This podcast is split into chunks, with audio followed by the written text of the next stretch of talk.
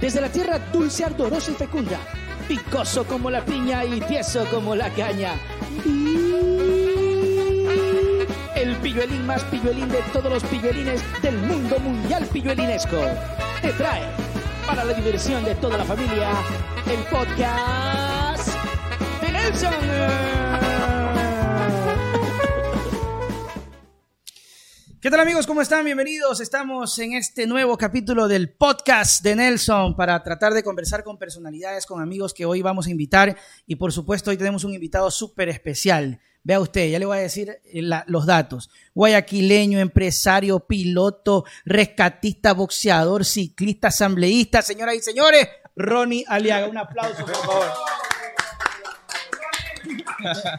hola, hola, querido Nelson. Muchísimas gracias por la invitación. Un saludo a todos los hermanos ecuatorianos y del mundo. ¿ah? Famoso su programa. Muchísimas gracias por la invitación. No, pues de, tenerte aquí ahora sí face to face porque hacíamos entrevistas en Zoom. Pues claro. yo me acuerdo que quedamos en una y ya te quedé mal, no pude. Lo íbamos a hacer en la casa, en, Milagro, porque yo no allá, yo vivo en Milagro y ya no se concretó. Pero qué bueno que tengamos esta oportunidad, Ronnie, para conversar. Y bueno, y descubrir un poquito de su personalidad. Ahora, ¿con qué descripción se queda? ¿Qué es Ronnie Aliaga? ¿Quién es Ronnie Aliaga? Ronnie Aliaga, yo creo que un guayaquileño sencillo eh, creo que a veces hablar de humildad no, no cabe, sino sencillez. Yo creo que soy sencillo, sin, sin muchas poses, eh, descomplicado sobre todo, que no me gustan los problemas. Estoy preparado para la guerra, pero prefiero la paz. A ver, no te gustan los problemas, pero estás en la asamblea, hermano, y esa no te harto problema. Por eso dije, estoy preparado para la guerra, pero me gusta la paz. Yo creo que, ¿sabes por qué se producen los problemas? Porque necesitamos una nueva generación de políticos que entiendan a la gente hay una desconexión total entre el político y el ciudadano. Y ahorita el ciudadano dice, todos los políticos son corruptos, todos son choros, son ladrones, lo que sea. Pero lamentablemente no puedes generalizar. Yo también puedo decir, hay muchos comunicadores que son malos y hay unos que son buenos.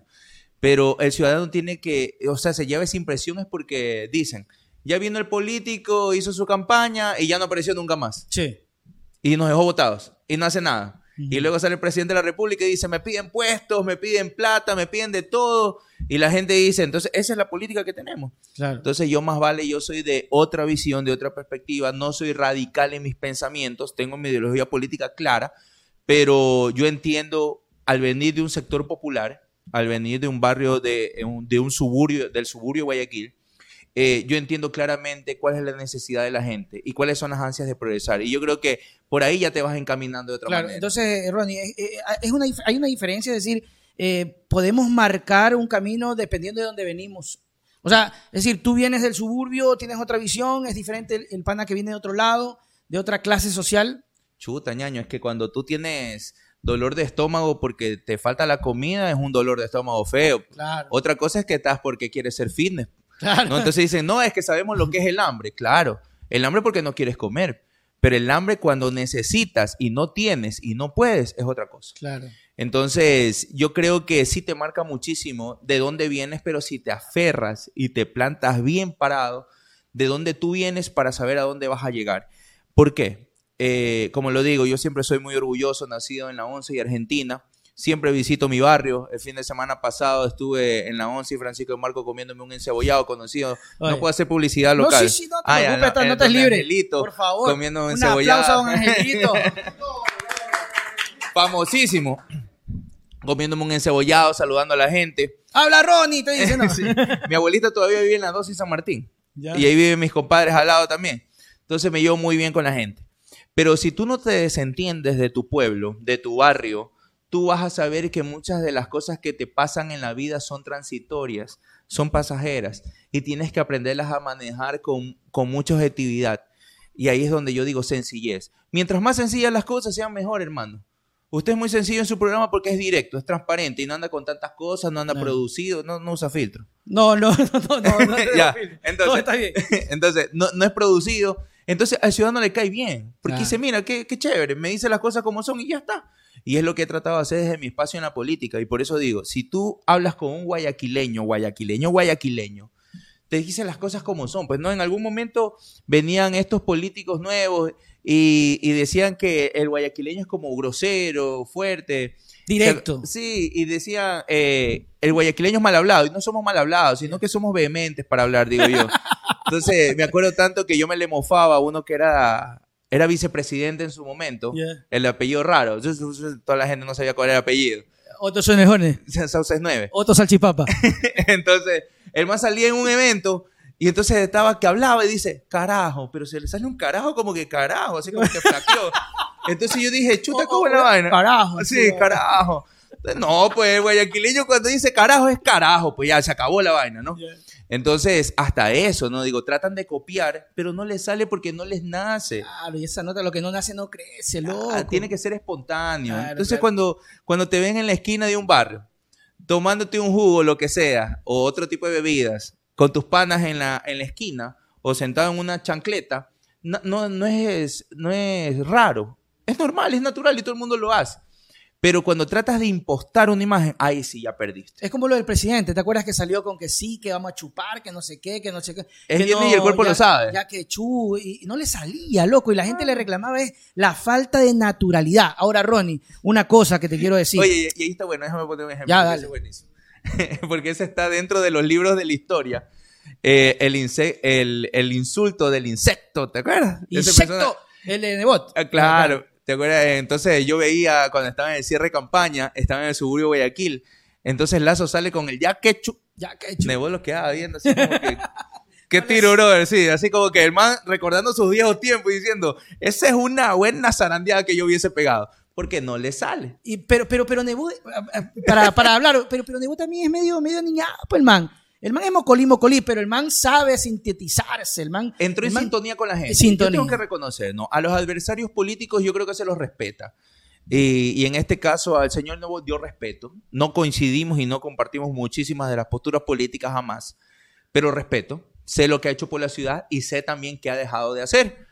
Pero que cuando sale con sus cosas graciosas, sale con sus cosas Sí, sí, graciosas. es verdad. cuando sale con sus comentarios racistas, xenofóbicos también. También es verdad. Pero cuando lo está viendo el otro que quiere pegar una P en confianza, el pana lo queda bien, dice, no, pues así no es, mijo. O sea, ya, de, pues. de pronto en, en interno, ¿no? ¿Qué te pasa, pues, hermano? Esa nota era una puteada, pues, esa nota era una... Correcto. Pero bueno. Para que la está. gente se estremezca, pues. Ronnie, ¿y qué tan cierto es esa vaina de que el político termina siendo un actor? Porque a ustedes le dicen, claro, a ustedes cuando uno da la noticia dice el actor político, eh, los actores políticos. Eh, ¿Ustedes hacen drama en la asamblea? Yo creo que es válido. Yo creo que es válido. ¿Sabes por qué? Porque sí veo personas que son muy como rimbombantes en sus intervenciones. Entonces yo los escucho hablar de una manera y luego lo veo en la intervención y hablan de otra. Y yo me quedo, ¿y ese? ¿Y qué le pasó? Ah, se como que cambian, el man. entran en una transformación. Eh, yo creo que ahí es una parte de una actuación. Por eso digo, el ciudadano necesita sentirse compenetrado con el político, sentir que lo representa, porque al final del día somos eso, ¿no? O sea, el ciudadano nos elige por algún sector social. A mí, yo estoy en el, en el distrito 2 de la provincia del Guayas, fui electo en el, en el periodo pasado el distrito 1, el sur de Guayaquil, esta vez el distrito 2, el norte de Guayaquil. Entonces, allá tú tienes esos sectores populares. Imagínate, yo estudié en la Academia de Illingwood. Al frente estaba la Florida. Pasábamos fregando y jodiendo vida siempre ahí, al frente en la Florida. Entonces uno ya la jerga y el algo popular. ¿no? Entonces ya uno ya sabe esas cosas. Pero ahí imagínate que yo salga hablando como quien que yo admiro, como Jaime Roldós Aguilera. La gente va a decir, ese no es Ronnie. Claro, déjate pues, vaina". claro. No, pues ese no es. Ese era muy, muy como, como no sé, ceremonioso. Claro, Ceremonioso. formalito y la, la expresión y todo eso, ¿no? La oratoria. Entonces, yo creo que sí hay esa actuación y por eso quizás habemos eh, personajes políticos que tenemos otro tipo de aceptación ante la ciudadanía. Porque te comento que muy pocas veces sí se ha dado, hemos tenido inconvenientes con el ciudadano, pero la gran mayoría nos dice, oye, qué bacán, chévere, bacán, sigue trabajando, ¿no? Por ahí unos cuantos odiadores, pero so- son, los, son los pelucones resentidos sociales. Te cuento, es, es que me gusta, porque yo siempre vivo anécdotas, ¿no? Ya, A ver, por- es que de eso se trata, ¿no? Sí, Conocer. es es nos anécdota. Entonces el otro día estaba en un lugar en San Borondón y estaba con mi hijo y con la mamá del bebé. Estábamos ahí tomándonos un cafecito en una cafetería y yo salgo y sale un resentido social a grabar. Ya. Y dice, miren, los pandilleros ahora andan en San Borondón. Aquí vienen del suburbio de San Borondón.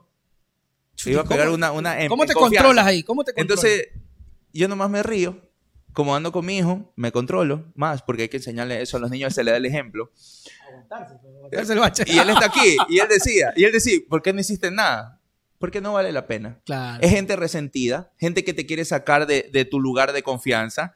Eh, como dije, estoy preparado para la guerra, pero me gusta la paz. Entonces yo digo, si el que sufre es él, no yo, a mí no me afecta. ¿Ya? Y cree que haciendo ese escándalo yo me voy a hacer a menos.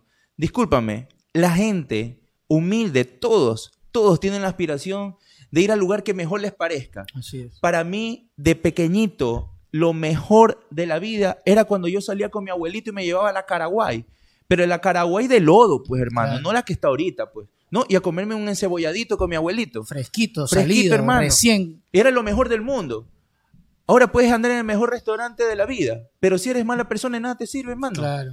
Oye, me has hecho acuerdo que yo iba con mi abuelita al mercado ahí en Milagro en la plaza, cuando se hacía un charquero, y era por comer huevito cocinado, la Chuta. pena, que esa nota era, y de la Pero de María. codorniz o de gallina. De gallina. Los de codorniz después aprendí a comer y me, me gustan también. Oye, Ronnie, aquí veo que has hecho muchas actividades. Decía eh, boxeador. ¿Ya has pegado, le has pegado a alguien? Sí, normalmente. pero Oye, oye, ahorita, ahorita, antes que se me vaya la idea. pero sí me han dado duro también. También. Es la verdad, es la verdad. Sí me han dado duro. La vida te ha enseñado, Claro. la vida te, te ha entrenado. Y tú decías ahorita, hablando sobre esta persona que te salió a, a grabar, ¿te, te sientes estigmatizado en algún punto de tu vida por el tema de que participaste, participas y nunca has negado eh, tu eh, participación con el grupo Los Latin Kings? Entonces, de pronto por ahí es que el man dijo, ah, que sí, que estos pandilleros, que no sé qué. ¿Te sientes estigmatizado de pronto discriminado?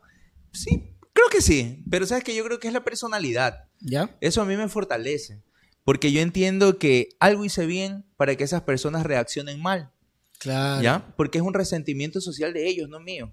Yo soy muy agradecido con, la- con Dios y con la vida. Yo soy muy creyente en Dios. Soy muy agradecido con Dios y con la vida.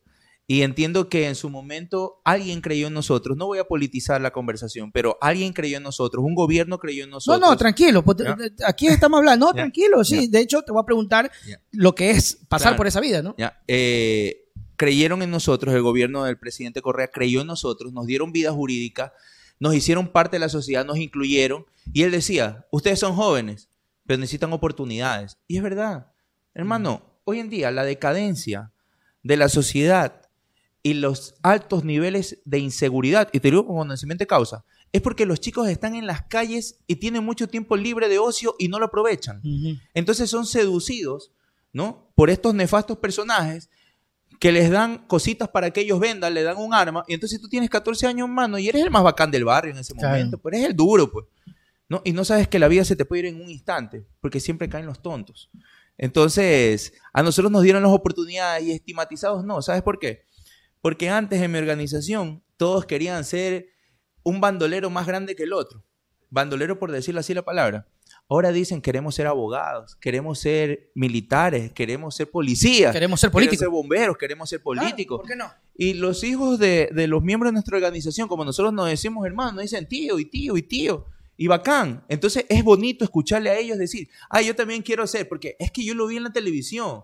O es que los ven uniformados y dicen, mira, yo quiero ser militar Yo como puedo. él. Claro, herman- hermanitos bomberos que los ven con sus uniformes, el rojo, con el casco blanco, y dicen, uy, yo también quisiera ser bombero. Entonces ya aspiran y sueñan algo más. Y entendemos nosotros que venimos de familias humildes, que quizás no tuvimos las mismas oportunidades que todos. Ojo, no, no, no, no le meto drama a esto. Jamás he venido de, de- de la clase baja subterránea, jamás.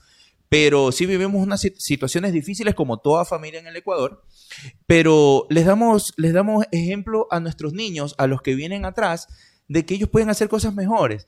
Entonces, si los otros se molestan porque nosotros progresamos, ese problema de ellos. Claro. Les duele que quizás algunos hemos alcanzado lo que ellos, esos resentidos, ni sueñan. O que por último, lo que hemos conseguido se los regaló el papito y la mamita y otros lo luchamos. Claro, eso, eso es una gran diferencia, es una Claro. gran diferencia. Eh, ¿Cómo es Ronnie papá? Tú hablas de tu hijo. Tu hijo te acompaña, ¿ah? por lo que veo en todos los recorridos. ¿Cómo es Ronnie papá? Bueno, yo creo que esa es una de las, las- de las facetas que mejor me sale. El del papá. Porque me gusta cuidar a mi hijo, me gusta darle ejemplo y yo creo en el desarrollo integral de, la- de los jóvenes, de los niños y los jóvenes. Tremendo hierro mío sería no poder darle una buena crianza y una buena educación a mi hijo.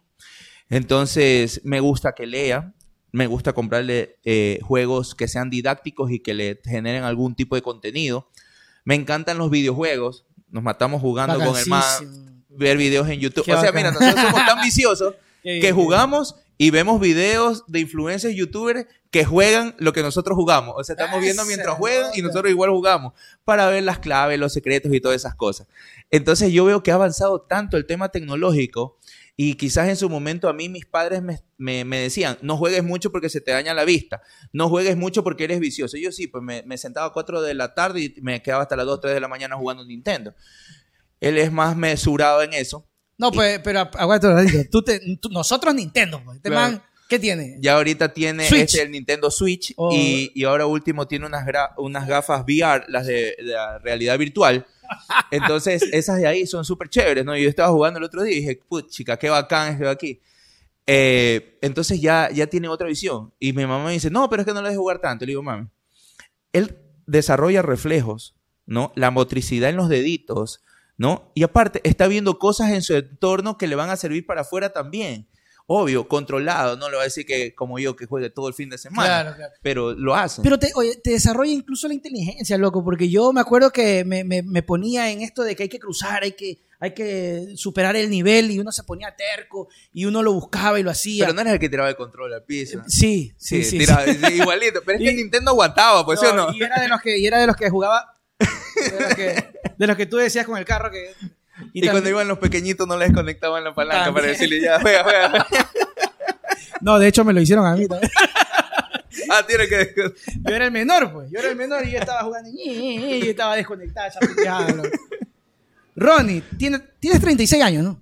37. 37. ¿Eres el asambleísta más joven o ya no? Ya no. En este periodo ya no. En el periodo anterior sí. 37 años, asambleísta. ¿Cómo te cambia la vida? Porque de una u otra manera cambia la vida. Claro. Mm, Siempre es importante, y lo he dicho yo en mi programa, no es solamente ser, sino también parecer. Correcto. ¿Ok? ¿Cómo, cómo llevas esa, esa vida de asambleísta actualmente? Sabes que, que yo estaba antes de entrar a la asamblea, estaba dedicado a la empresa privada y yo trabajaba en la compra y venta de mariscos eh, en la ciudad de Manta, la traía acá a vender a la Caraguay. Creo que siempre he estado ligado mucho al mar.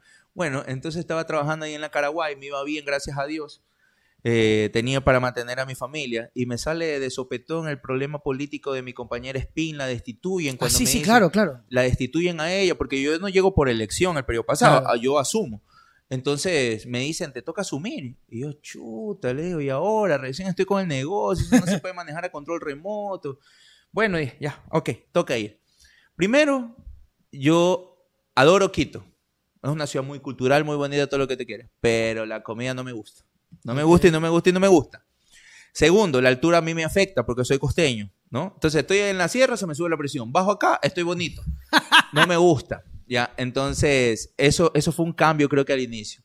De ahí yo creo que la ciudad costeña, sobre todo Guayaquil, que es una ciudad de comercio, que nosotros hablamos rápido, hablamos como carretilla.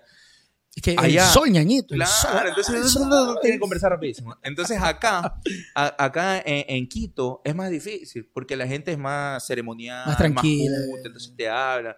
Si tú andas así con un léxico medio raro, te quedan viendo como que... Aguanta, aguanta. Sí, sí, yo chuta, le digo, oye, hable serio, le digo.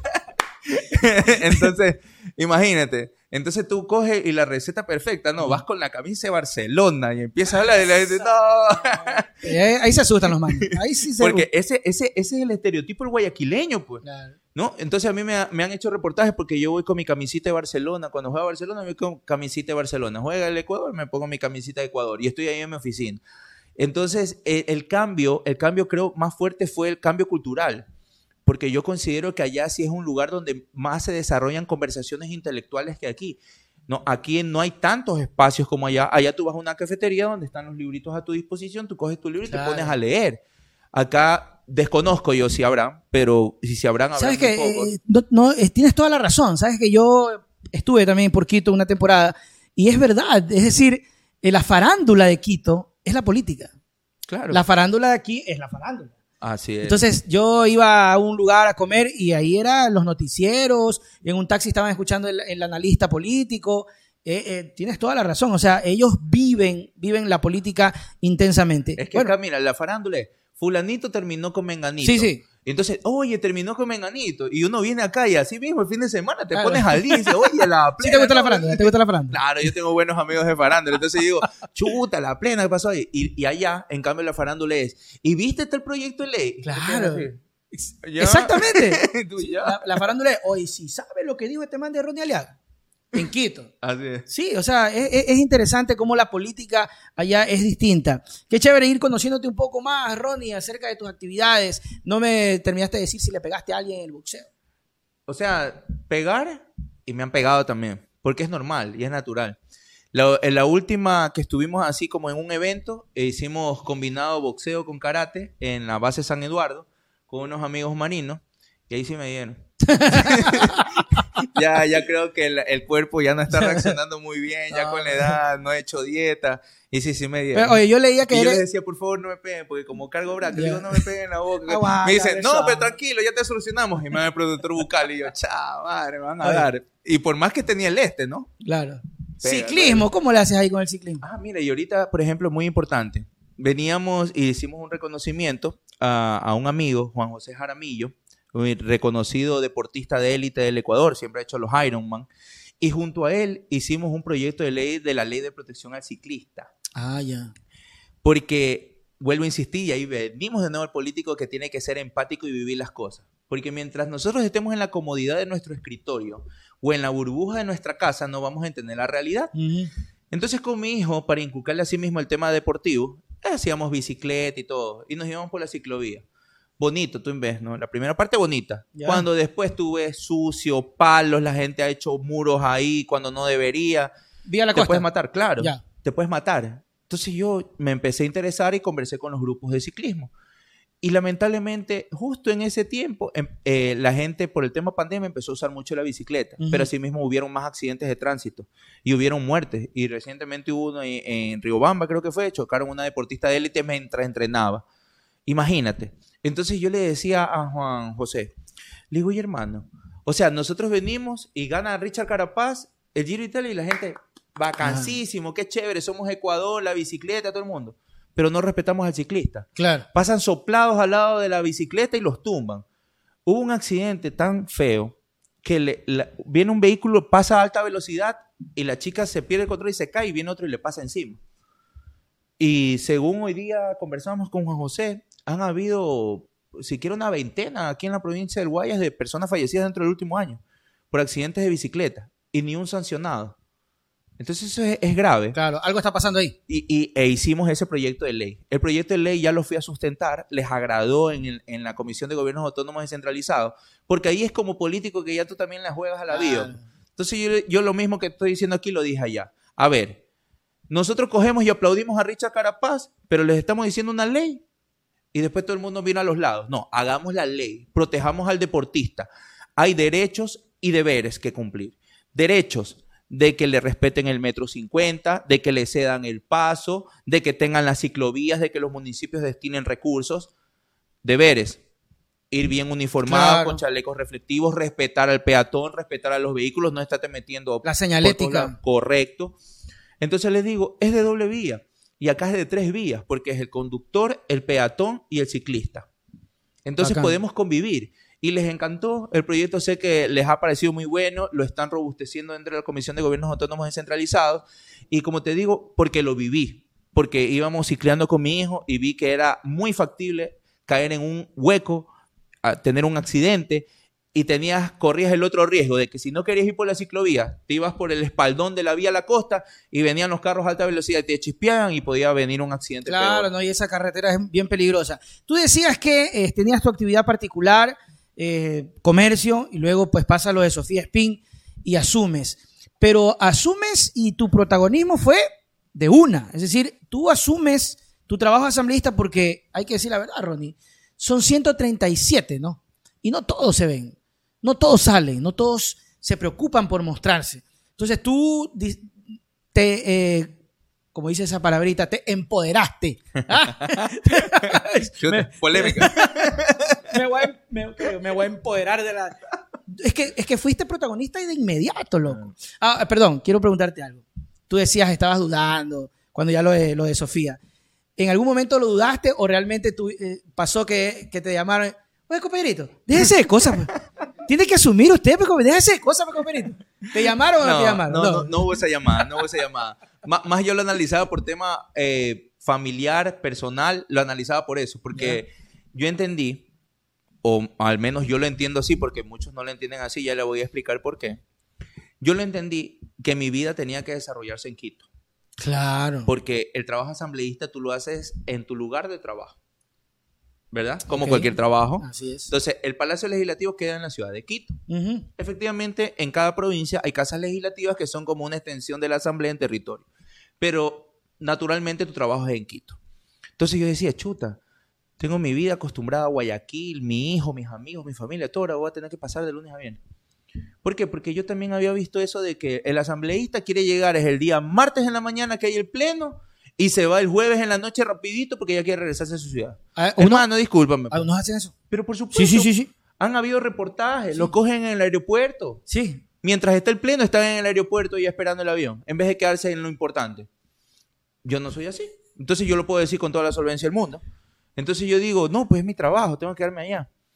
Entonces yo lo que hago es normalmente viajar, y aparte que a mí me afecta si viajo el mismo día, estar todo el día medio mareado. Yo viajo un día anterior, entonces yo viajo domingo en la noche, descanso y ya el lunes en la mañana estoy papelito. Y como soy miembro del Consejo de Administración Legislativo, también es pesado. ¿verdad? Estás en el, en el, en el C de la Correcto, ahí.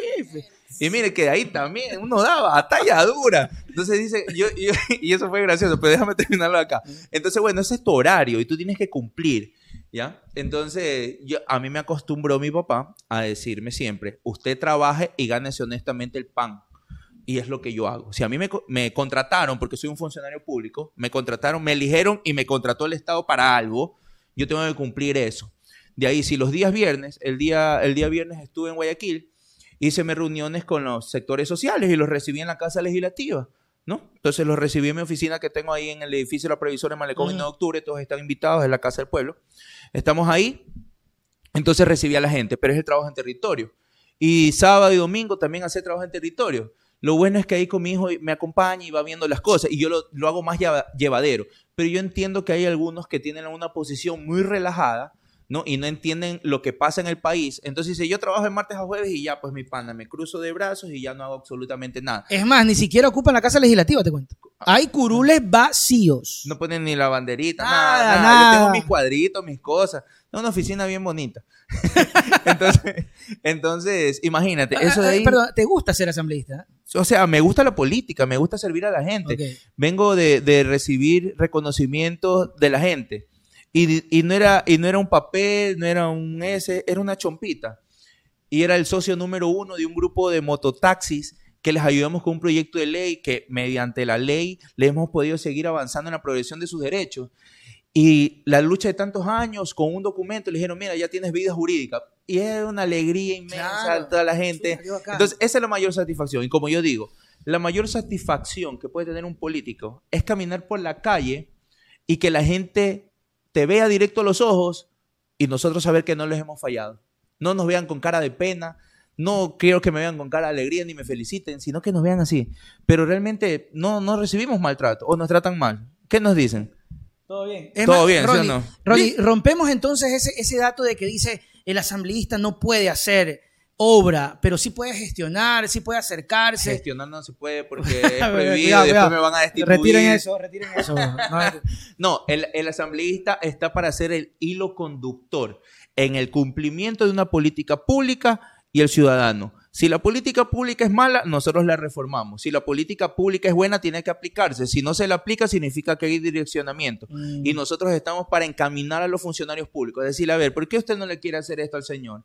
¿Qué? Porque quieren cobrar. Pero tú puedes, tú tienes ese poder de hacerlo. Fiscalización. O sea, se tú llama. puedes, yo decía eso, ¿no? Un asambleísta tiene ese poder incluso de entrar pateando la puerta. Tampoco así. Ah, no, no, porque, Se, se tienen esa imagen de mí, pero yo no lo hago. o no lo he hecho. a ver, Creo que si me, si, si me hacen enojar, y yo creo que si me hacen enojar lo suficiente de faltar el respeto al pueblo, tampoco llegaría a ese extremo. Porque hay las maneras, y yo creo que lo cortés no quita lo valiente. Eh, pero sí hay mucho, mucho retroceso en el tema de la atención al ciudadano. ¿No? Mira, yo no soporto un funcionario público, ¿no? Y a veces me ha tocado ser de cliente fantasma. Yo conozco muchos de estos términos porque yo soy ingeniero de administración de empresas, ¿no? Entonces sé cómo es la administración. Entonces un día estaba en el registro civil y fui a hacer mi fila. Papá lindo. ¿no? No era como antes, pues que antes te salías rapidito.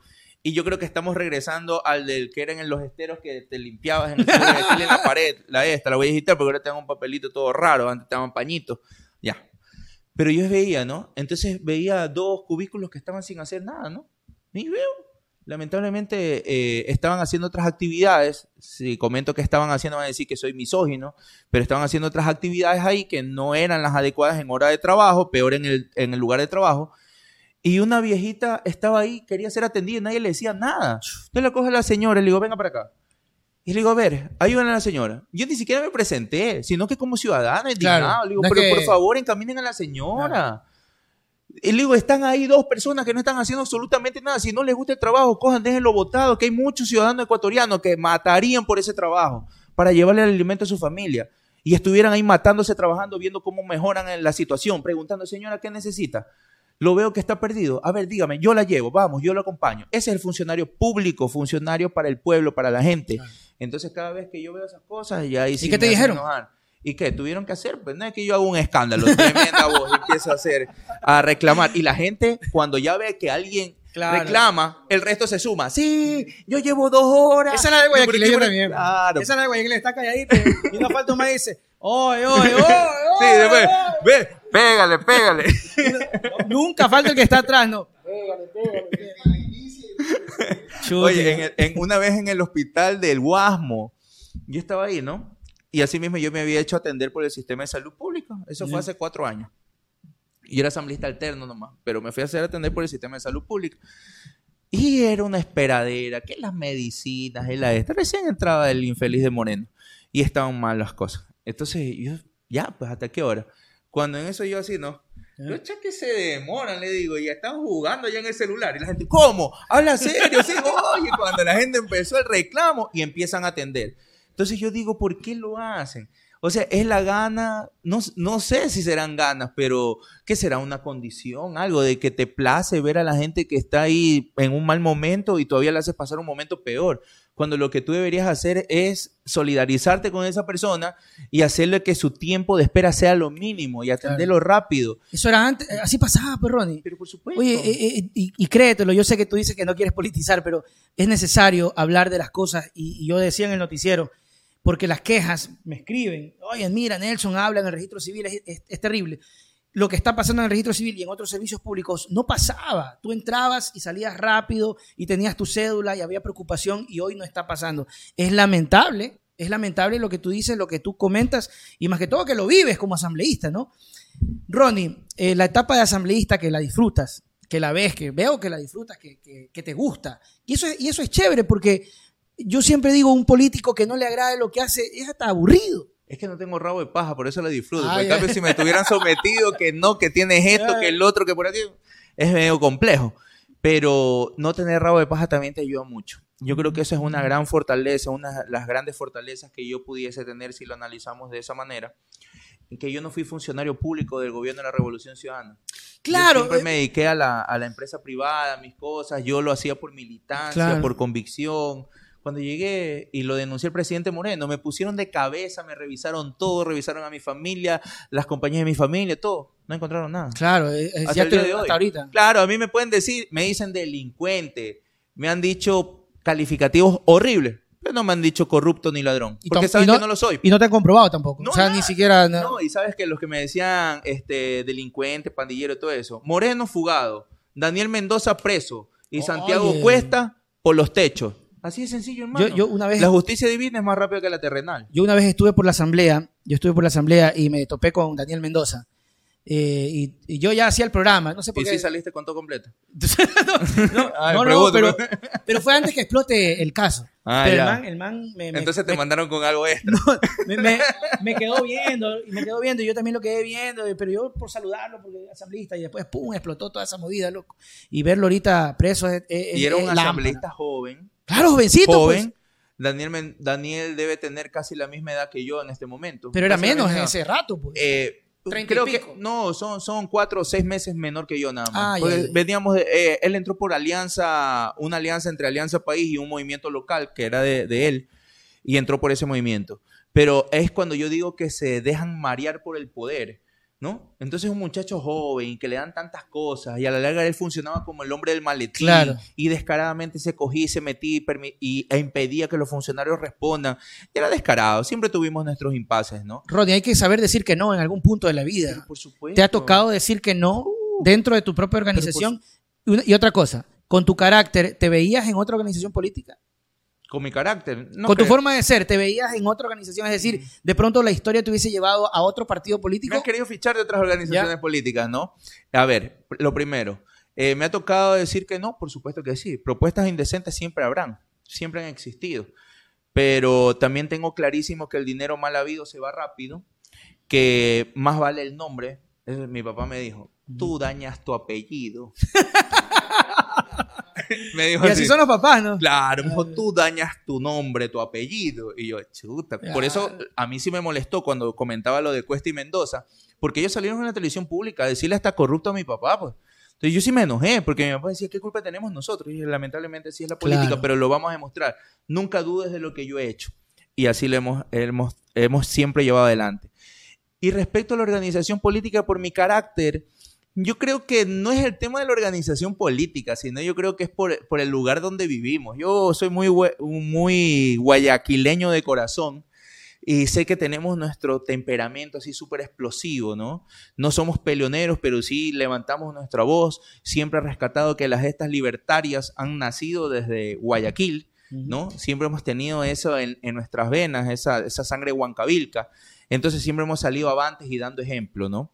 Pero no me vería militando en otra organización política, al menos yo, a no ser que sea algo nuevo, algo nuevo que se pueda conformar, pero dentro de la, de la organización política en la que yo estoy en la Revolución Ciudadana ha sido mi casa, mi cobijo, durante mi etapa de político. Te ¿no? han, te han dejado desarrollar, o sea, no te han corchado nunca las alas. No, muchos hablan de eso, No, ¿no? nunca ha habido eso de este man de Ronnie está como que demasiado ya, como que. O sea, si, si hay, creo que no lo exteriorizan. ok. Pero mucho yo he escuchado de que dicen, no, en la Revolución Ciudadana no te dejan crecer. A mí todo lo contrario. Mira, por ejemplo, en este momento Marcela Guiñaga es presidenta del movimiento Ujú. y cuando ella era directora del Guayas, ella me dio la oportunidad a mí para ser vocero. Vocero.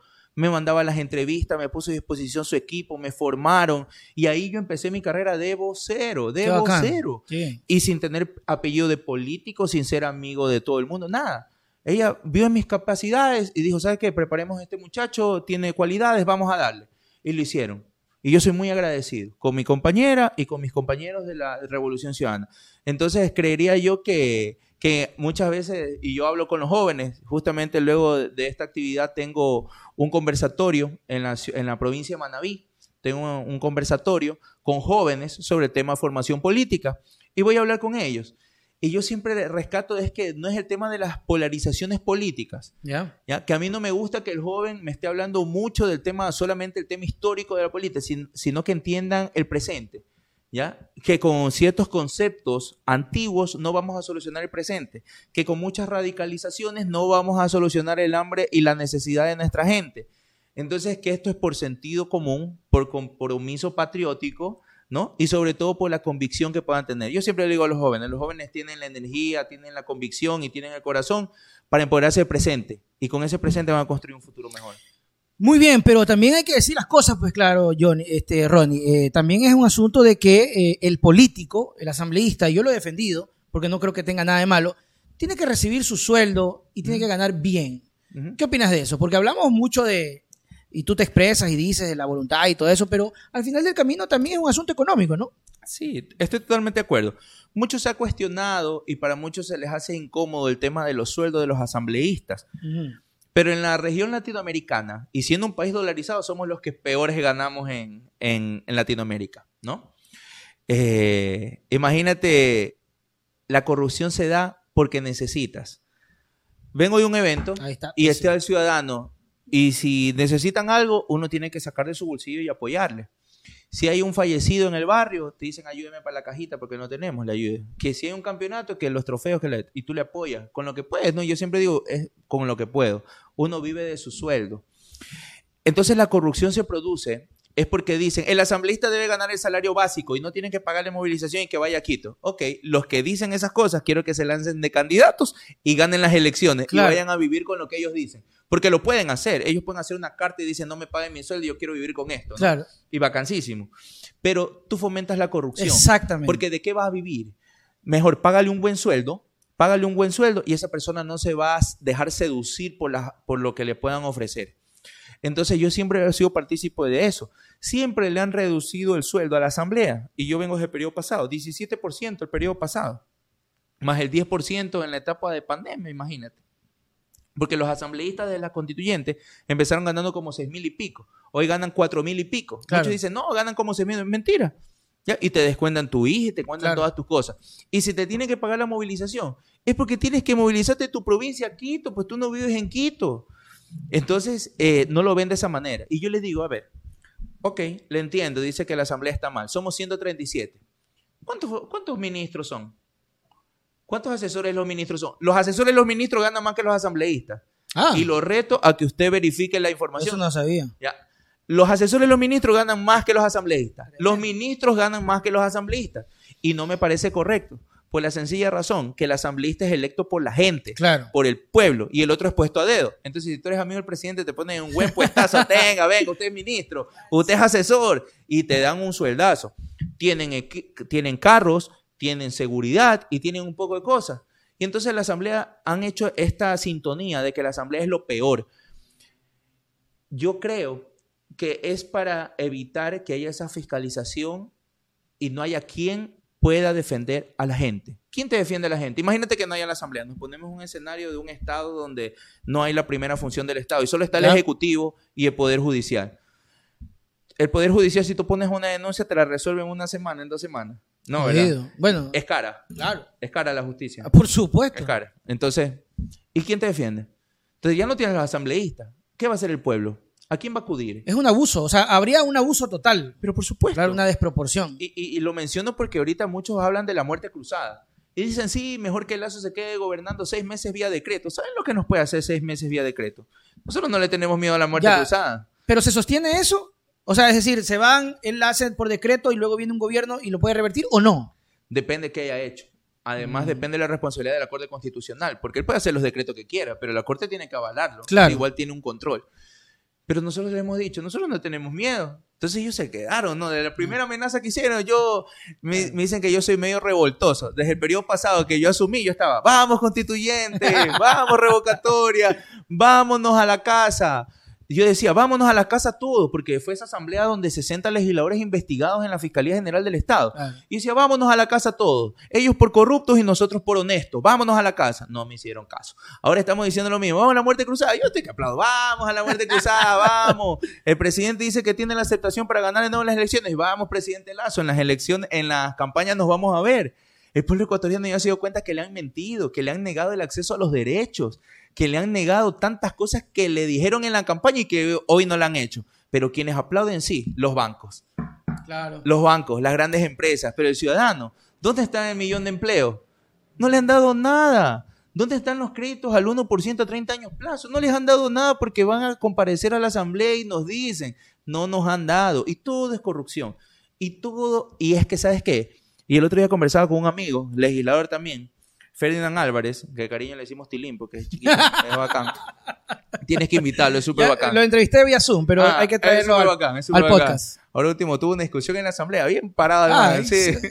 le decía al otro legislador, dice, la patada del burro depende del burro. Le digo, Claro. Ay, güey, Buenazo. su madre. Qué bien. Oye, entonces eh, conversábamos y yo le decía, ¿sabes cuál es el problema del gobierno? Primero, malos asesores. Segundo, que las personas que están al frente de estas instituciones no tienen la capacidad para hacerlo y piensan que están en la empresa privada. Y ahí Claro. es un graso error. ¿Sabes por qué? Porque en lo público tú haces lo que está escrito y tienes responsabilidades. Tú en la empresa privada, tú tienes tu empresa, tú dices, tú anda para allá y tú anda para allá. Se acabó. Y se acabó. Acá tú no puedes hacer eso. pues. Hasta para mover a un funcionario tú tienes que seguir un procedimiento. Y, y no los respetan. ¿Sabes cuántos, cuántas denuncias por corrupción y por mala aplicación de políticas tenemos en la Asamblea? Pero un chorro no, no. Y aún Ah. así el presidente dice que nosotros le entorpecemos. No, esa no es te-. Ya nadie cree, Claro, ¿no? ya, ya, eh, está complicado. Eh, La palabra del presidente ha sido, se ha ido devaluando muchísimo. Yo creo que la última, la última, la última actuación del presidente eh, se perdió la cabeza. Los llamó, los llamó a ustedes corruptos, ladrones. Y no presentó ni una y hasta prueba. ahora presenta pruebas. Y mira, yo mm, eh, matizo el asunto cuando ya no son solamente quienes hacen oposición al gobierno, sino quienes trabajan o son empáticos con el presidente que le dicen, presidente, presente pruebas. Y no presenta pruebas. Entonces está cavando su propia tumba, lo he dicho yo en algunas ocasiones. Y es la, a mí, me- a mí sí me, me parece lamentable porque no tiene ni un año, pues loco. Ni un y año. Y, y mira que le- se le dio chance, o al menos Claro. yo sí le di chance. Muchos decían, oye, pero Déjalo trabajar. a los dos meses estaban reclamando que no, que el sistema de salud y decía, hay que esperar, hay que Claro. darle beneficio a la duda, esperemos unos cinco meses. Bro, ya vamos 10, pues. Vamos para 11 meses, pues. Y no solucionan los problemas. Cuando en la campaña, uy, en la campaña, en 100 minutos, ve, mijo, ve. Muñeco, en 100 minutos te, te, te soluciona la vida del Ecuador. Pero Ronnie, la campaña es jodida. ¿Cómo controlas tú el tema de la campaña? ¿Te, te, te seduce también a veces decir más de la cuenta por ganar votos o, te, o, o eres a rajatabla de, a ver, al equipo, porque tienes tu equipo, ¿no? Sí. Si vamos a hacer una campaña, lo hacemos, pero nada de sobreexposición o de sobredimensión. No, jamás. Sabes que el político es esclavo de lo que dice y de lo que hace. Y a mí me, y a mí me consideran, y gracias a Dios me respetan porque saben que soy un hombre de palabra. Y mi palabra yo no la rompo. Entonces, mucho menos lo voy a hacer con el pueblo. Mi- mi- mis promesas de campaña, hoy hice rendición de cuentas nuevamente. Hice la semana pasada con todos los compañeros de Guayas. Esta semana lo hice solo. Con mi compañera eh, Victoria Sintonio, me acompañó. Ya cumplí en un año. O sea que aquí en adelante yo estoy recorriendo el país para ver qué más puedo hacer. Pero lo que prometí ya cumplí. Porque era el plan legislativo que yo tenía. Y yo tenía clarísimo qué quería hacer. Che, usted Todo es de 24-7, hermano. ¿En qué rato descansa? es, es difícil. Y yo creo que eso le pasa factura más que a más que al, al ciudadano, a la organización, es a nuestra familia y a nuestro cuerpo. ¿no? A veces hay afecciones de la salud por no descansar, Claro. porque no se descansa. Imagínate cuando estoy en agenda full, eh, estoy en medios desde las seis y media de la mañana, que es los noticieros de la mañana, y estamos, hay días que me tocan hacer ocho, nueve medios, ¿no? Dios. Y todos los días, Y, todos los y días. por ahí jodiendo el Nelson, el Nelson, el Nelson. es que yo estoy que friego, que friego, que friego. Oye, entonces, por ejemplo, y hay semanas complicadas, por ejemplo, viene y digo, ay, ya salimos por fin esta semana, defendimos a la patria, ganó el Ecuador, sí Lo se de la- puede, lo de la ley, lo de la ley. Lo de la ley de inversiones, la archivamos, vacancísima, ya salimos. Uf, vamos a descansar. Próxima semana, Contralor. ¿Quién es el interpelante? Este servidor. Chuta, digo, bueno, ya vamos. Con Río Frío. Claro. Oye, Ñeque, mijo. ¿Ah? Ñeque, mijo. Yo siempre digo, Ronnie, hablando de, la de, de estas notas, de este comportamiento de ustedes en la asamblea, ¿hicieron un mea culpa el tema de la ley tributaria o no? ¿O creen La que reforma realmente tributaria. Claro. Yo creo que ahí nos jalamos en el procedimiento parlamentario, por eso ahora en la reforma, en la ley de inversiones, para evitarnos cualquier leguleyada, hicimos negación y archivo. Pero para que te des cuenta que no somos nosotros. ¿Ya? ¿Qué salió a, decir el señor Gijón, el vocero de gobierno? Que habían irregularidades en la aprobación, en la negación y archivo del proyecto de ley de inversiones. Eso salió a decir ayer el, el secretario de gobierno. O sea, que la asamblea se equivocó nuevamente. Imagínate. O sea, daba igual. Claro. Mira, no es lo mismo Chana que Juana, pero daba igual. Son ellos quienes proponen esas malas leyes. Es el gobierno. Nosotros los negamos. Efectivamente cumplimos lo que decía la ley, pero ellos lo pasan por el Ministerio de Ley porque no tienen apoyo. Ahora mira, tan descaradamente, ya lo niega la Asamblea, lo archiva la Asamblea, sacan todos los medios y sale el secretario de Gobierno como un payaso a decir, es que está mal hecho el procedimiento y, di- y debe pasar por el Ministerio de Ley. ¿Qué pasa, o tú como ciudadano, qué opinarías de que pase por el Ministerio de Ley? ¿Estarías de acuerdo? No, pues ya eh, sería un golpe tremendo, o sea, ya incluso hasta dictatorial ese asunto. por supuesto. Porque ustedes lo han determinado, ustedes lo hicieron, pero ¿tú crees que eso pueda pasar? es que no debería pasar. Claro. Pero en el, una gran frase de un gran amigo de Juan Falconi Puig, dice que en, el- en este Ecuador lo improbable es lo más posible. Y yo considero que es la verdad, ¿no? Mira, imagínate, yo te preguntaba a ti como ciudadano, y ya pasé de entrevistado a No, está entrevistado, bien, este no. No, es que este, esto no es entrevista, pues este Oiga, una vez, ¿quién tú a fue que tú. se me puso enojadísimo? Eh, Este, un señor de Coavisa, contacto directo, que siempre tengo broca con el señor. Y yo estaba ahí, me preguntaba cosas. Y yo le ¿no? pregunté, él, no, no, en falleció. Sí. Siempre fue decente conmigo, aunque tenía una lengua viperina. Este, el Lenín Artieda. Ya nos llevamos Ah. súper bien, pero una vez se me puso bravísimo. Y yo le decía, pero contésteme usted. No, yo soy el entrevist eh, yo soy el entrevistador. Le digo, pero es que usted también me pregunta cosas que no son, pues yo también le quiero preguntar, pero contéstele el país, pues. Y yo ahí plantado en mi esta, ¿no? Porque yo digo, hay una responsabilidad ulterior del comunicador, porque tú tienes acceso a los micrófonos todos los días o todo el espacio que tú tienes, y el entrevistado no. Entonces, si tú estás diciendo que algo es falso, yo me he dado cuenta que hay muchos malos comunicadores que dicen cosas que no son, y tú, por miedo, por inexperiencia quizás, no, no reclamas. En cambio, yo no, yo sí cojo y yo sí digo las cosas como son ahí de frente. Claro, compruébeme. Claro, hermano, o sea, hay que, hay que jugársela. Claro, el, tema es complicado, más que todo desde su posición, de, la posición de, asambleísta, de lo que ustedes vienen trayendo. Pero me quiero quedar con esto. ¿Cómo descansas? ¿Qué hace Ronnie Aliaga para desestresarse, para quitarse todo el asunto político? me acordé de un meme, dice, los hombres mimimos y ya. Mimir. ¿Te gusta, ¿Te gusta dormir? Chuta, me encanta descansar cuando puedo. Pero aún así es complicado, porque imagínate, hasta los domingos hay una rutina. Porque con mi hijo somos fanáticos del encebollado. Entonces todos los domingos con él desayunamos nuestro encebollado, sea en el lugar que sea que estemos, así se fuera el país. Al pan hay que buscarle encebollado. Ah, ya. Es, como una, como, ¿cómo sé? Como una cosa de... Secta. Ah, no, no, no, no, no, no. No, no, este, una, eh, ¿cómo se dice esta? Cuando tú haces una cábala, ¿no? No, no es cábala, no. es que nos da. No, pero todos los domingos. Todos los domingos encebollado. Entonces, es épico, dice. entonces, entonces, imagínate, eso, eso de ahí también. Si yo ya tengo que, quería descansar, no, ya tengo que levantarme temprano porque el Señor también se levanta y yo tengo que darle su alimentación. Pero yo creo que los sacrificios de hoy valen la pena por el presente y el futuro de la patria que son nuestros niños. Yo siempre le he dicho a él y yo le pido que me acompañe y él lo hace voluntariamente, no porque lo obligo. Ya también tiene futuro político, ya se hace, ¿no? Ya se va encaminando, ¿no? Claro. De una u otra manera es tu legado también, ¿no? Es que, es que claro, es, es heredero del Ecuador que nosotros trabajemos para él, para ellos, para todos los niños, ¿no? Entonces, yo quiero que salga de esa zona de confort, de confort que quizás su papá le puede brindar y que vea la realidad, ¿no? Que vea los casos que yo veo, que vea a los niños que a veces tienen muchas necesidades. Y que, y que valoren. correcto, que valore, ¿no? Que, que jamás se sienta superior a nadie, que entienda que la vida para el resto no es tan sencilla como la que quizás nosotros podamos vivir, que no todos tenemos las mismas oportunidades y que él tiene que entender que mientras más pueda ayudar, como te vuelvo y te repito, yo soy muy creyente en Dios, a muchos les sorprende eso, pero yo soy muy creyente en Dios, este, mientras más tú das, sin el aliciente recibir nada, Dios más te, más te da para que puedas ayudar a más personas. Y vas a poder seguir, seguir en un camino de bienestar y en un círculo de bienestar eh, que, que es muy enriquecedor y que te fortalece muchísimo. Mira, tú en la vida tienes que tomar decisiones. Tú generas un círculo de violencia o tú generas un círculo de bienestar.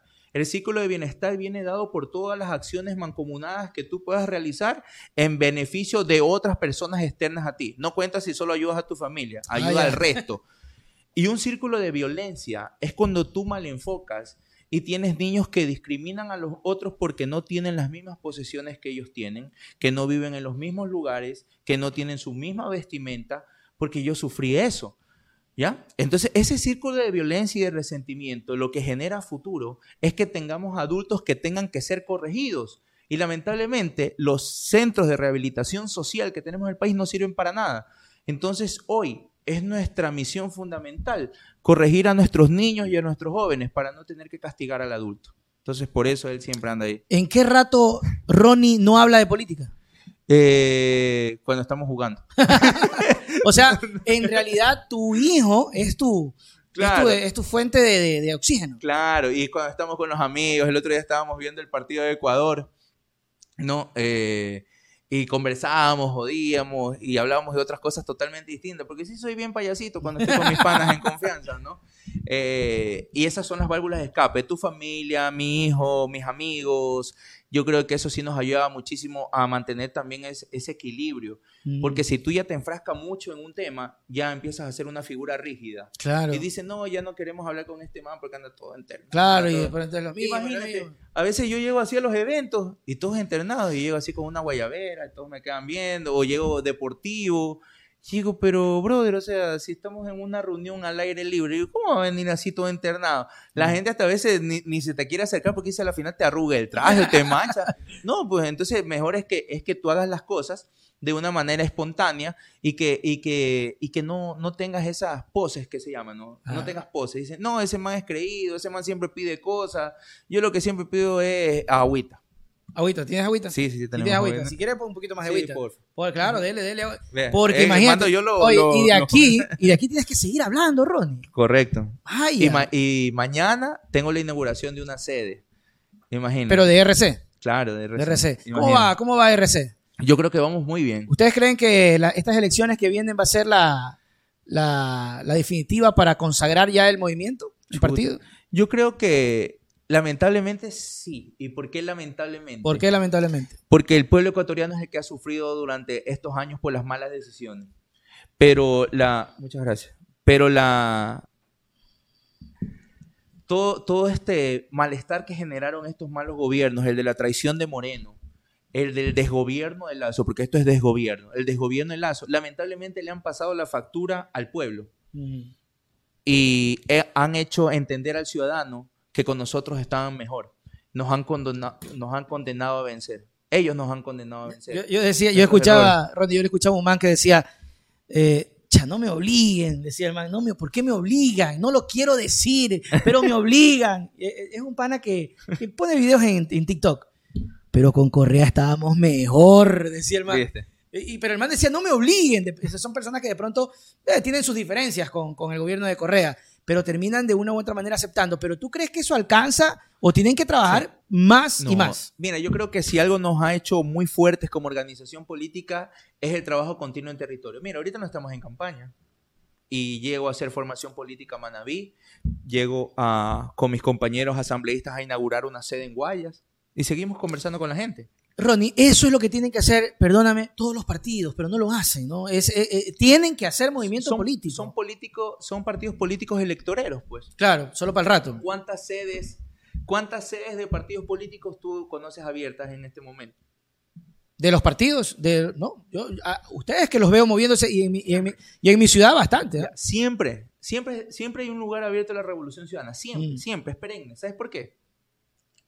¿Cómo accedes a las nuevas demandas ciudadanas si no hay un espacio donde tú puedas llegar a transmitir esas ideas? Es imposible. Entonces, el ciudadano tiene que entender y reflexionar eso, ¿no? El pueblo, el pueblo ecuatoriano es muy sabio, el soberano, yo siempre me refiero, el soberano es muy sabio. Ellos saben a quién premio castiga con el voto. Que hayan votado por Lazo no significa que se equivocó el soberano, significa que ese es un mentiroso. Esa Le, es dieron la oportunidad, ¿no? Pero por supuesto. Qué bestia, loco. Le dieron yo el otro día decía, como más de 15 años, yo no sé cuánto habrá peleado. y- 11 años, 11 años persiguiendo la banda presidencial. Ya. Y el pana cree que se ganó el pozo millonario, cree que se ganó una tómbola. Y él no sabía cómo estaba el Ecuador. O sea, 11 años peleando la presidencia y no sabía cómo estaba el Ecuador. Él no sabía que tenía problemas el sistema de salud. Él no sabía que tenía problemas el sistema de educación. Él no sabía que estaban bajo los precios del petróleo. Él no sabía que los centros de rehabilitación social estaban hechos una desgracia. O sea, él no sabía. Pero les echan la culpa a ustedes. Por eso, pues. A- a- es, es la excusa más mediocre que podemos a- encontrar. no solamente a la asamblea, a la asamblea y a eh, los correístas. Claro, es que ya están descarados, imagínate, ya pasó el gobierno de Moreno, y dijiste ya, chévere, hasta Moreno, bueno, es que se pelean, yo ahorita no te sabría decir. No, yo, yo, sí, yo sí te puedo decir algo. Moreno, Moreno, yo me acuerdo porque yo todos los días con el noticiero, el último año del noticiero, yo ya estaba cansado, yo estaba harto porque yo no sabía a quién hablarle. Porque ya decía yo, presidente, presidente, yo decía, pero ¿para qué le digo al presidente si este man de Moreno ya no le importa el país? Correcto. El último año. Y la gente era como, aguantemos, ya se va, ya se va. A mí me preocupa Lazo porque está empezando y tiene tres años enteritos. Y, y a veces sí me siento, loco, en el noticiero que se le está hablando a una pared, que es un presidente que no, no termina de reaccionar, más allá de que de pronto a uno lo puedan catalogar de que solamente se le hace oposición al presidente Guillermo Lazo. Y no es a Lazo, es el presidente. O sea, si el presidente era de ustedes, si era Arauz, era, era la misma crítica. Tal vez hubiese sido diferente. Tal vez Arauz hubiese hecho algo eh, distinto, no lo sé. No podemos volver al, al pasado. Pero ver un gobierno que, que se vuelve indolente y que no tiene empatía, creo que es lo peor que puede pasar. Por supuesto. Por eso te decía, o sea, en este momento, pero recién va a cumplir un año de gobierno el uno, se están peleando cuál es el peor gobierno de la historia. Pero yo creo que Lazo va por el récord. Yo creo que va por el Guinness. creo- yo creo que sí, yo Yo creo creo que que va sí, por el Guinness. Pero, pero lamentablemente, Nelson, la discusión no es cuál es el peor, sino cómo le está afectando al pueblo estos malos gobiernos. Y cuando venga un nuevo gobierno, tiene que ser empático, tiene que respetar independencia de funciones, tiene que saber y estar en sintonía de lo que necesita el ciudadano ecuatoriano y sobre todo ponerse a trabajar, pues hermano. Mm. Yo siempre he hablado con mis compañeros, discúlpame, es el presidente de la República. Viene y quiere amagar grabando un TikTok en la, plaza- en la plataforma gubernamental comiendo KFC. La llama la señora del frente, Oli, y la señora ¿ah?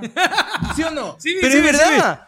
O sea, hasta el pésimo equipo de Pero- pésimo equipo de asesores. Pero, pero, pero, ah, o sea, lo quisieron hacer pasar como que, uy, Ah, descuidado, Ajá, descuidado. Oh, No, no, no, no, ya. Entonces, entonces imagínate, le hacen eso y dice, ay, ahí genero empatía con la gente. ¿Qué generas ahí? Nada, generas rechazo, sabe que eso es impostado, pues. Claro. El man tiene que ir a sus restaurantes de lujo y toda la cosa, ¿no?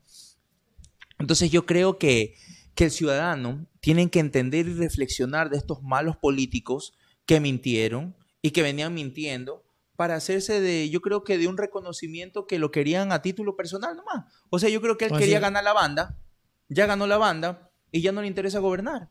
Porque tan fácil tú te coges y te desprendes del poder. Entonces, la misión importante que tiene el próximo gobierno, quien quiera que sea ese gobierno, que lo elige el pueblo ecuatoriano, quien quiera que sea ese gobierno, es entrar en sintonía con la gente, saber las necesidades. Yo les decía, de presidente, como lo hizo Correa, yo estuviera recorriendo pues todos los hospitales, estuviera recorriendo las unidades educativas, estuviera recorriendo los registros civiles, estuviera recorriendo las carreteras, partirme la espalda como se los parten los ciudadanos en el bus, pues. Pero claro, te, luego te acusan de que estás eh, despilfarrando el recurso económico del Ecuador. ¿Por qué vas a despilfarrar? Más despilfarro no es el señor, no decía que el avión que gastaba tanto que lo iba a vender, lo ha vendido. Ahí no, está, y lo usa. Claro, claro. Y lo usa, miente. Entonces, no es, de, no es de gastar el recurso público, sino de invertir el recurso público.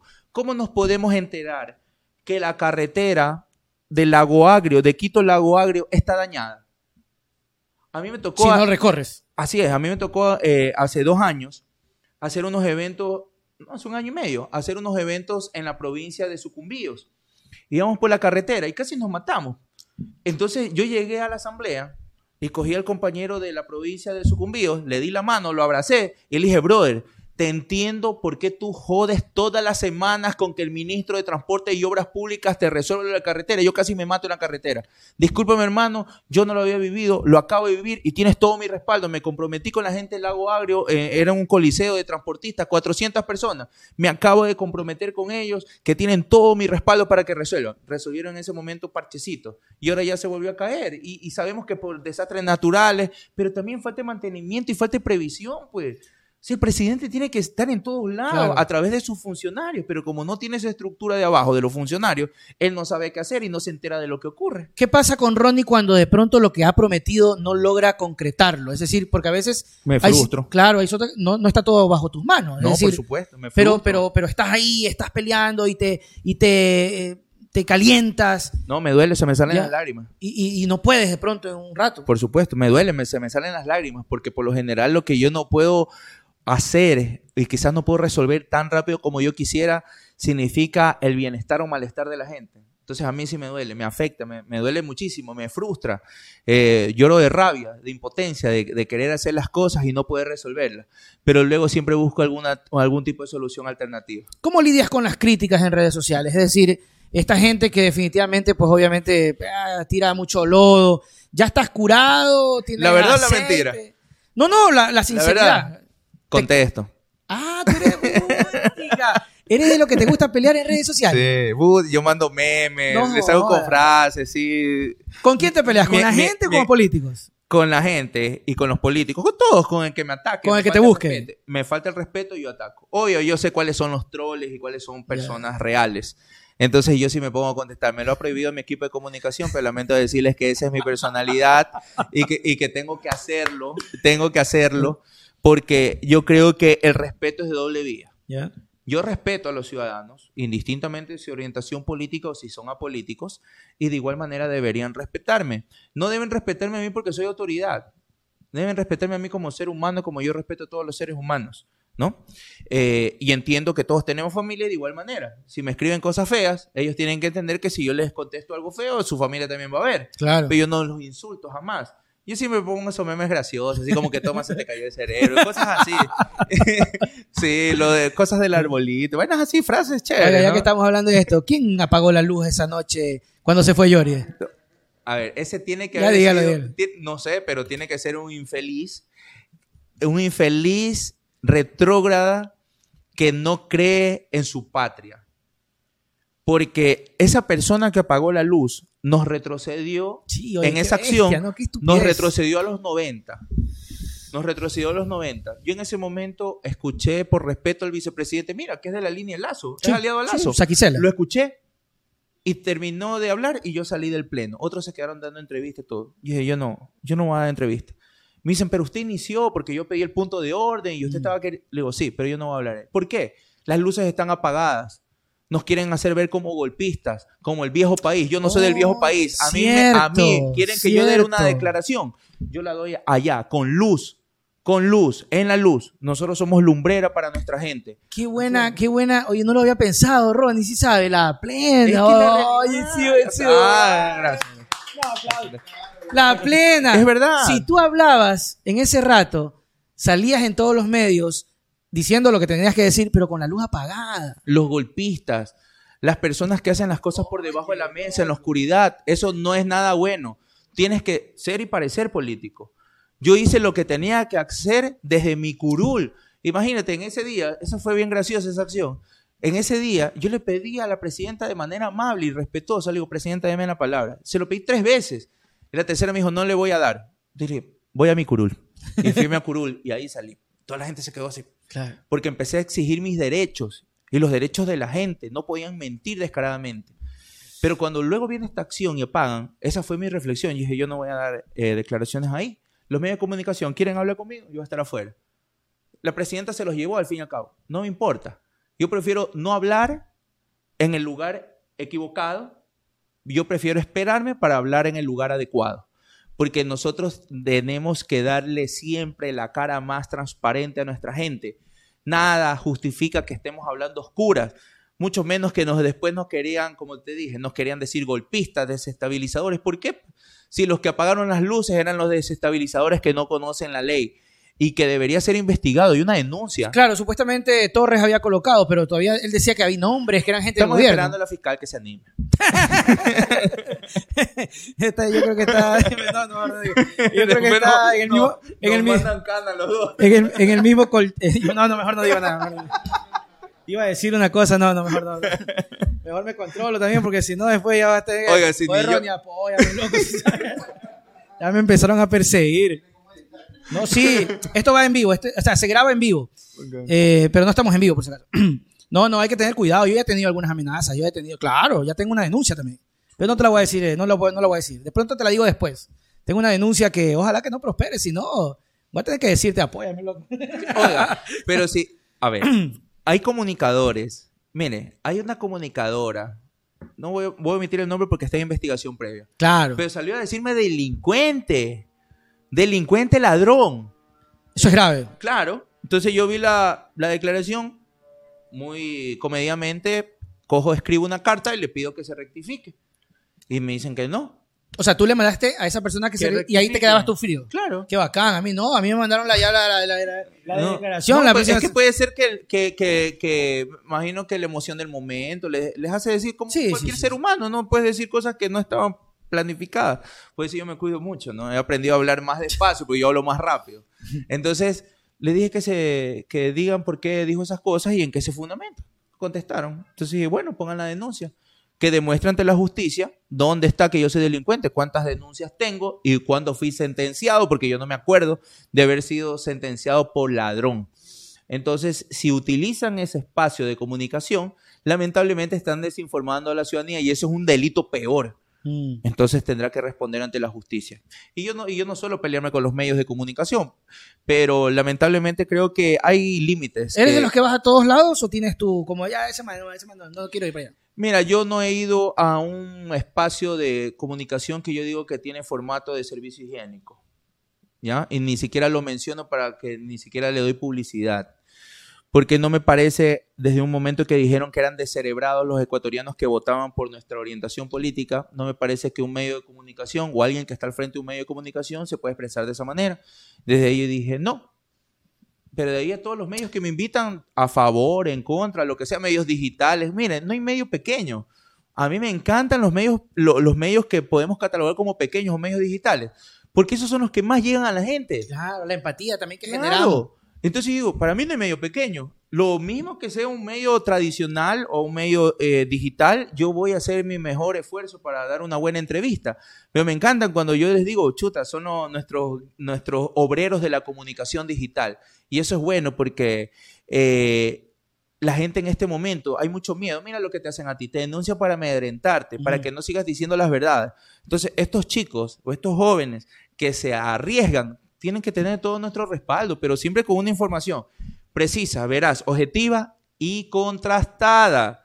Yo no soy comunicador, pero he aprendido. Entonces, no, no, tiene ya que se ser nota, se contrastada, ya sabes. No, no, tienes muy buenas reacciones, ¿ah? Tienes muy buenas reacciones porque el análisis que hacías tú, que a mí se me pasó, eh, eh, fue una reacción que tal vez hubiese sido, que tal vez tú, le, si, fueras parte del equipo de algún asambleísta, tú de pronto le decías como asesor, aguántate, no digas nada, ¿no? Correcto. Pero tú reaccionaste rápido y eso es bueno, no todos tienen eso, ahí está el presidente, el man no, no puede reaccionar y tiene pésimos asesores, hermano. ¿Cómo le van a hacer ese video luego de que se, se, se desaprueba la ley? Se le archiva un video sin nada, pobrecito. Bravo. Visceral. Puchica, qué terrible, loco, Sin qué guion. terrible. Nada, lo habían grabado. yo- él estaba hablando con otras personas y alguien le había grabado de este lado. Pésimo, pésimo, pésimo, pésimo. Pero son los malos asesores. Es que, ¿sabes qué? Yo también te digo que el político tiene que prepararse para ser político. Este man de Aparicio Caicedo es asesor. ¿no? Así dicen. Hermano, hermano. Pero pésimo, ¿no? Aparicio, yo te puedo invitar si tú quieres cuando para tener entrevistas, ¿sí? Pero ahí quien debería encargarse del tema de, de eso es la ministra de Gobierno, la ministra Vela. Ay, esa señora, eh, Me llevo lamentablemente. con la ministra. Un día no que en la comisión. Ya. Un día estuve en la comisión. Estuvimos en una sesión de ocho horas en la comisión de transparencia hablando sobre la toma por asalto del Consejo de Participación Ciudadana y Control Social. Y estaba la ministra sentada al lado mío. Y me dice, legisladora Aliaga, un gusto conocerlo. Eh, ¿Dónde están? Oye, no dijo nada y dijo todo. Digo, ministra, qué gusto también, yo soy muy respetuoso, ministra, qué gusto.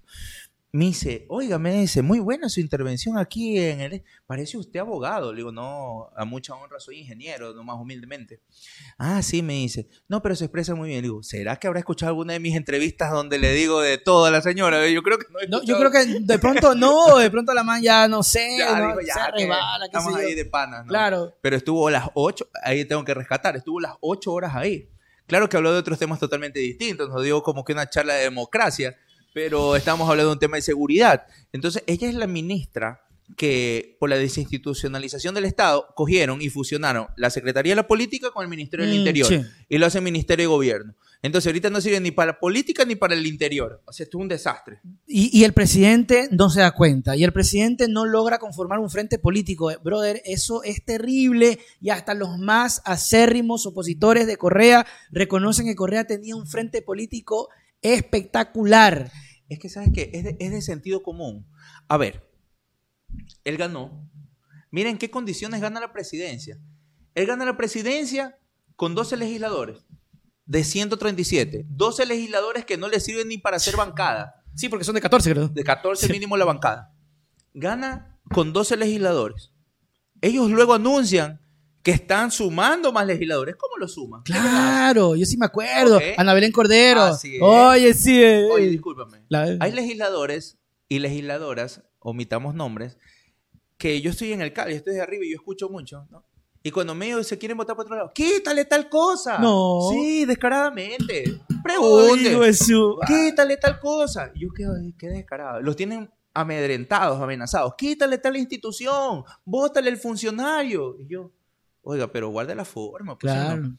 Bueno, llega con 12. Luego dice, tenemos 25. Nos roban dos a nosotros, ¿no? Nos roba el van dos a UNES.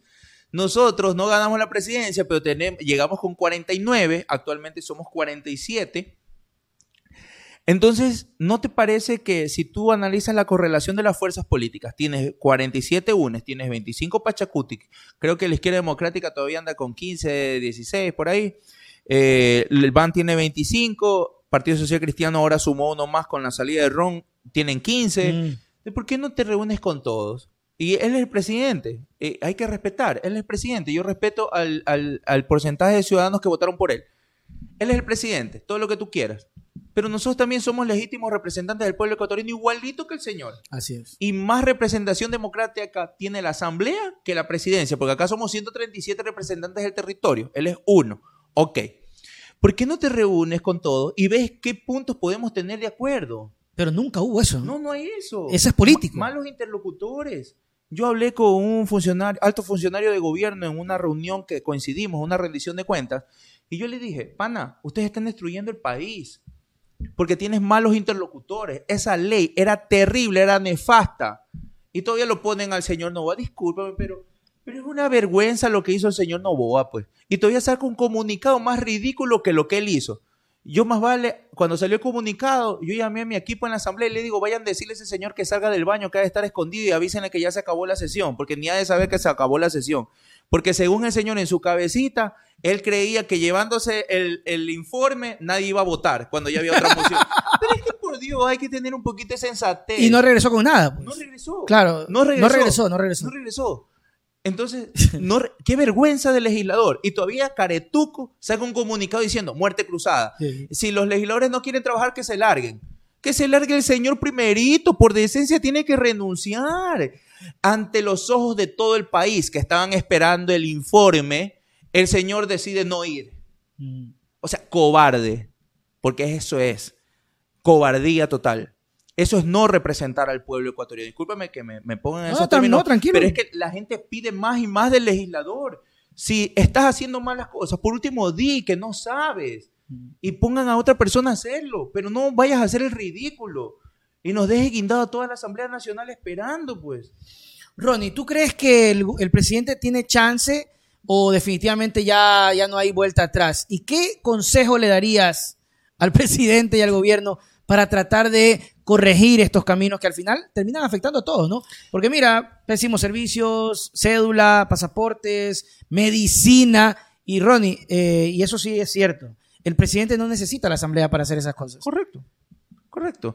Mira, yo creo que, y, no es que no es que está mal hecha la pregunta, creo que estamos mal enfocados al sujeto no es que, me parece a mí el, presidente, o si tiene oportunidad el presidente. ¿Qué oportunidad tiene el Ecuador con este presidente? ¿Qué oportunidades tenemos como ecuatorianos si reflexionamos? Estamos sentados, estamos en nuestra casa, vemos todo lo que ocurre, no hay trabajo, no hay salud, no hay educación, si sales a la esquina no hay inversión. Lamentablemente hasta una niña resultó víctima indirecta de la violencia en las calles. Terrible, horrible. Tú no quieres salir, estás asustado. Esa es la situación del pueblo, de todos nosotros. Estamos en nuestras casas. ¿Qué hacemos? ¿Tenemos oportunidades con este presidente? Sería la pregunta. Mm. ¿Tenemos las oportunidades con él? Yo creería que no. Si, y también yo creo que puede tomar mejores decisiones si tiene mejor equipo, lo puede hacer, claro que sí. Pero yo creo que si él activa la muerte cruzada, ya sería la muestra clara de que él nunca quiso al Ecuador. ¿Ya? Y el Ecuador en este momento necesita la sinceridad. Queremos sinceridad por parte del presidente Lazo. Presidente Lazo, si ya en este momento usted no se siente capaz de poder gobernar políticamente el país, de poder solucionar los problemas al ecuatoriano, vamos, llame a la muerte cruzada. Eso significa no dar el paso a la asamblea, eso da, el da un paso al costado a usted, pero le da la gran oportunidad al pueblo ecuatoriano de no sufrir más, más, tres años más de desgobierno. Eso quiere decir que no se puede hacer más nada. Entonces. Incompetencia, ¿no? Nosotros estamos listos, presidente. Estamos listos. El mensaje por el presidente, estamos listos. pero, pero, Ronnie, también hay que tomar, tomar, en cuenta una cosa. Creo que, creo que hace falta un poquito más de que el ciudadano termine votando bien. Yo hablaba el otro día en el noticiero de la gente que no tiene postura política. Y yo no sé si hice bien o hice mal, pero creo yo que hay que apostar al grupo político que mejor proyección tenga, que mejor proyecto y que mejores asambleístas tenga. Porque al final del camino pasa esto. Ustedes sacaron la, mayoría de asambleístas, pero ganó el señor que sacó la, la menor cantidad de asambleístas y vivimos este atolladero. Entonces, lo más lógico, aunque me tilden de, de, que estoy haciendo campaña, es de que la persona decida, a ver, si este grupo sacó 50 asambleístas, 49, lo más lógico es mejor que le demos la voluntad para que gobierne, porque no vamos a tener estos problemas de atorarse en la asamblea. Entonces, ¿crees tú que también viene por parte de la ciudadanía? Porque puede pasar otra vez. Mira el tema de, Lazo. Ganó porque puso todo en la segunda vuelta. Me imagino que ustedes analizaron qué fallaron, en qué fallaron. Si, ustedes hicieron ese análisis, cuéntame qué, qué resolución sacaron. Pero ahí están los resultados. Un presidente sin respaldo legislativo y peor, popular. Lamentablemente nos jugó en contra el, voto joven. Ya, pero Lazo sintonizó con el voto joven. Arauz era el candidato más joven. por las tendencias.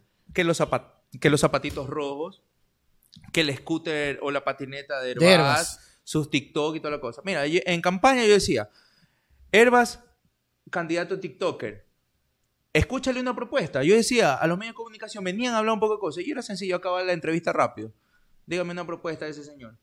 Y entonces quedaban así y empezaban a revisar los papeles. ¿Y qué, ha propuesto? Pues nada. Obvio, nada. El presidente Lazo, ya conocemos su propuesta, va a defender a la banca, a la empresa, a las grandes empresas, no a los ciudadanos. Pero el público joven se dejó engañar, ¿no? De estas posturas cercanas, de que sí que te hago el TikTok y que es bien bonito, pero te estaban mintiendo. Y hoy el tiempo nos ha dado la razón. Nos mintieron descarada y flagrantemente. Herbas, el TikToker, no fue a pedirle, dicho por el presidente Lazo, no nos inventamos nosotros, no fue a decirle que le exonere de impuestos, que no lo persigue con el SRI. Claro, pero no hay pruebas todavía. No, no hay pruebas. Y Lazo diciendo, es que la asamblea me extorsiona porque me piden impuestos, me piden plata, me piden un poco de cosas. ¿Quién? ¿De qué organización? ¿Cuáles son las pruebas? Pues también puede decir cualquier nombre, pero ¿cuáles son las pruebas? Claro. ¿Cuáles son las pruebas? ¿Dónde están las pruebas? ¿Cómo se consumó ese, ese acto? Y aparte, si ahora lo menciona, significa que cuando llegaron lo hicieron, pues. Claro. Si llegaron con 12 y tienen 25 y formaron una mayoría pegada con salivita que les permitió con 71 votos poner a la presidenta de la asamblea, que próximamente va a ser evaluada, ya lo ah, sí se va a dar, se va a dar. Tiene que evaluarse, tiene que evaluarse. El día martes lo vamos a hacer en la Asamblea Nacional. Vamos a evaluar a la presidenta y no solo a la presidenta, sino a todo el Consejo de Administración Legislativo, incluido yo, que seamos evaluados. Yo, yo no tengo miedo. Evalúan a los humildes maestros de la patria para saber si tienen los conocimientos. ¿Cómo no vamos a, a, permitir que nos evalúen a nosotros si hemos hecho bien o hemos hecho mal? Ahí se van a dar cuenta quiénes con nuestra voz, nuestras acciones y nuestro voto hemos estado del lado de la gente y no del lado de la banca. Ronnie, ha sido una conversación bastante chévere, bastante bacán, conocer un poco de tus posturas. La política la vives, hermano, se nota que la vives, pero en las venas. No sé qué eh, vaya a pasar luego con tu actividad, qué pensamiento tienes. ¿Tienes chance de una nueva reelección a la Asamblea? Porque la vez pasada fue que, como alterno. Como alterno. Eh, ¿cómo, te vi, ¿Cómo te miras en la, en la vida política y en la vida diaria? ¿Cómo, cómo ves al Ronnie Aliaga en 10 años? Porque eres peladito, loco, 37. Bueno, Somos peladitos. Bueno, en, en 10 años yo creo que hay mucha planificación ahí ya. Yo creo que me gusta, me gusta vivir los momentos, hay que disfrutar los momentos. Eh, no sé qué me pueda deparar la organización política o la política per se. Eh, siempre estaré donde el pueblo me llame, donde el pueblo me llame y yo pueda servir humildemente. Hoy día lo dije, si es desde una calle entregando volantes, haciendo propaganda, haciendo campaña, lo voy a hacer con el mayor de los gustos posibles.